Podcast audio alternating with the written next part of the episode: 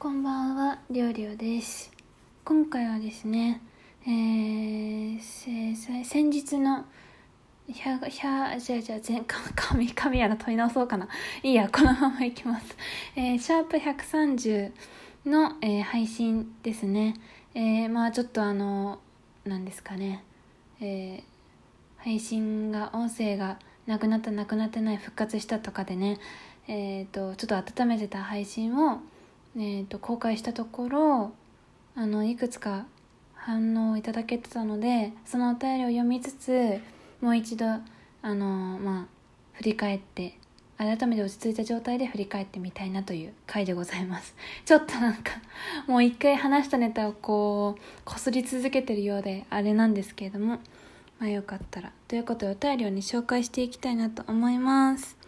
はい。えっとですね、まずですね、その、えーっと、シャープ130の前にアカペラでミラクルペイントっていうボカロの歌を実は歌いましてあげたんですけど、それについて p ボーさんより、久々に収録、かっこライブ以外を上げていただ、上げていただけただけで感激しています。まさにミラクル、もっともっとちょうだいってな感じです。体調万全に戻りますようにということで、先週ね、えー完全に体調が死んでた時に、まあ、上げた、あのーまあ、配信だったんですけども、あのーそうですね。いやー、嬉しかったです。あの、まあ、実際は音声は1週間、まあ、今から思えばもう2週間近く前に一度録音をしててちょっとなんかしばらくしてアプリが落ちちゃってえっ、とああ音声データ消えちゃったと思ってしばらく問い直す気にもなれず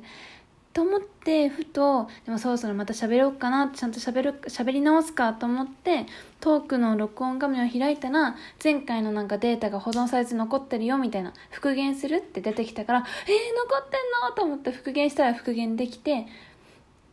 で、まあ、せっかくなのでそれを予約配信にしてその前に予告的な感じでちょっと自分の気持ちの高ぶりをね 気持ちを気持ちの高ぶりを歌にしてみたとか言ったらめちゃくちゃちょっとなんかあれなんですけどなあのその、まあ、自分の思い出のそのシャープ130でお話しした人が歌ってた私の好きな歌ってみたの曲を一人でアカペラで歌ってみたっていう感じですね。あの曲はですねもう本当にですね自分の歌だけ聴いても全然わかんない歌だと思うんですね。で2007年とかのボカロの歌でめちゃくちゃ初期もうまだ黎明期みたいな時の曲楽曲なんですよ。でもですねやっぱジャズ風のすごく綺麗な音楽で、まあ、初音ミクの声は、まあ、機械音声なんで苦手な方もいらっしゃるかとは思うんですけれどもでもですね、まあ、歌歌ってみた動画もいくつかありますしあのー特にニコニコ動画ではねまだ動画がいくつかありますので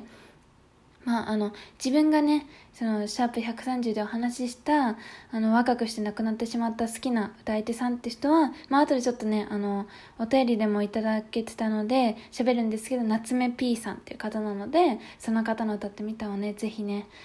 ぜひ聴いてみてほしいですすごいいい声のね男の人なんではいということでしたでは次ですえー地球人 X さんからいただきました。ありがとうございます。いつもね、配信でもお世話になっております。あ、ピーボーさんにもね、もちろん、はい、あの、すごいお世話になってるんですけども、地球人 X さんより、いい話でした。当たり前が当たり前でなくなる。本当にそういうことありますね。これからもお互いに体に気をつけましょうね。いい話ありがとうございました。ということで、えーお便りありがとうございました。わざわざね、こんな風に残していただけて、メッセージをいただけてすごく嬉しいです。本当に病気って本当に突然で、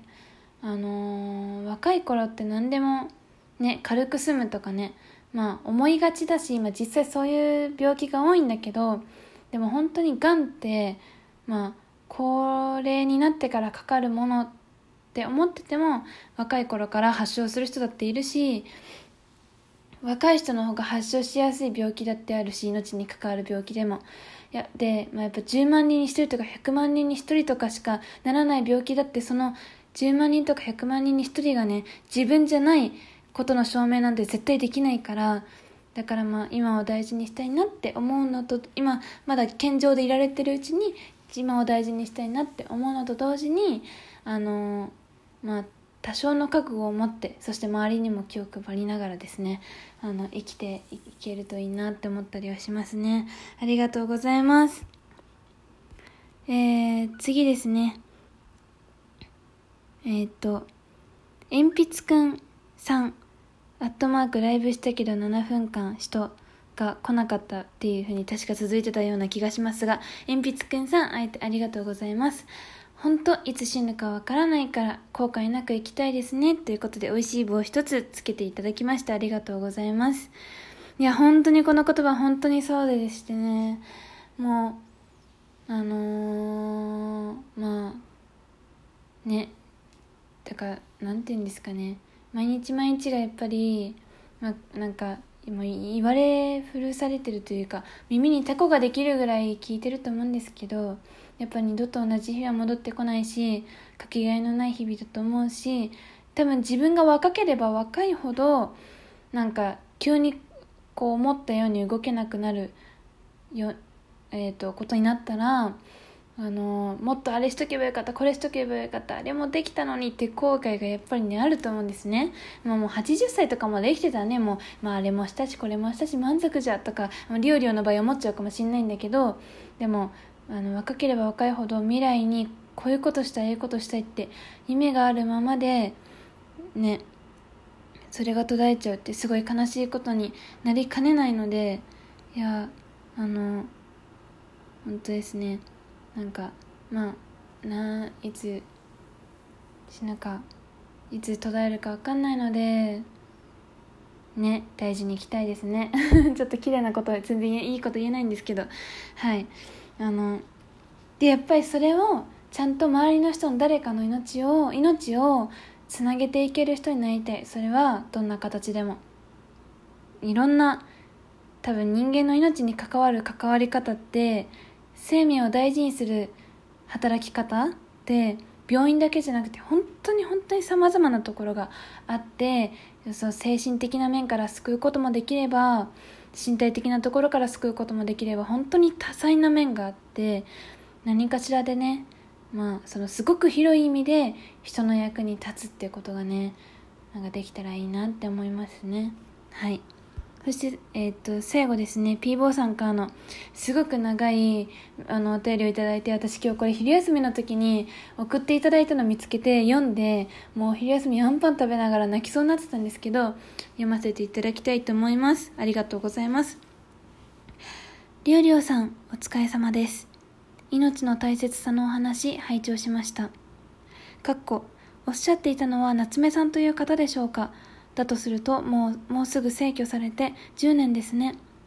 作家でもアーティストでも若くして亡くなるとその後生まれたであろう素晴らしい創作までが完全に断たれてしまうことになります、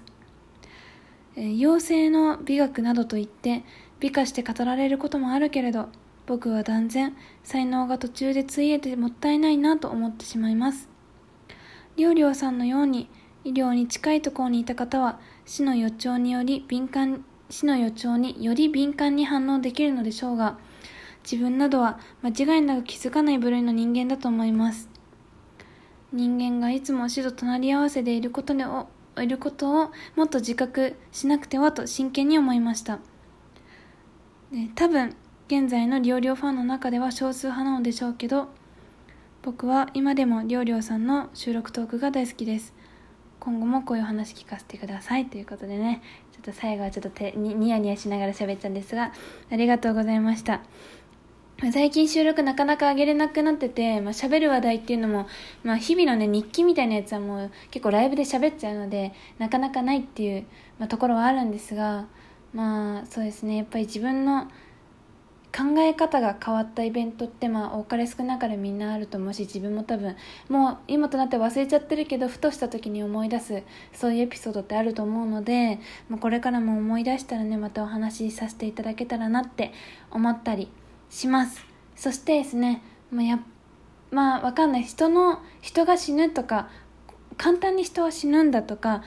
こういうここがダメになったら人は死ぬんだとかですね、まあ、そういったことを学ぶのがある意味あの医療の医療のことを学ぶってそういうことでもあるのでそういう意味ではですねなんかあ人って死ぬんだなってことを確かに P 坊さんのお便りのように感じやすいような、あの、業界にいたちょっとだけですけどね。あの人間の方ではあるのかもしれないです私。そう。まあ、今はちょっとねもうぼやけてきてますけれども当時の感覚は。はい離れてますのでね。そう。でもまあなんか収録トークでも喋りましたけどやっぱり身近な人のそんな突然いなくなってしまう突然失ってしまうってことにやっぱ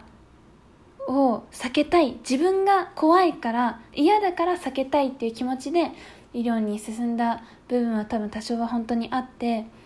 うーんまあ今はある意味そこからも逃げてしまったっていう選択してしまったんですけどでもまあ何ですかね。皆さんもそれぞれねいろんなまだまだ先があるはずと思ってると思うんですよね。自分も思ってるし、うん、なんですけどなんですけどあの周りのことも自分のこともねどうか自分で気をつけれる範囲だけでもどうかお体に気をつけて生きてほしいなって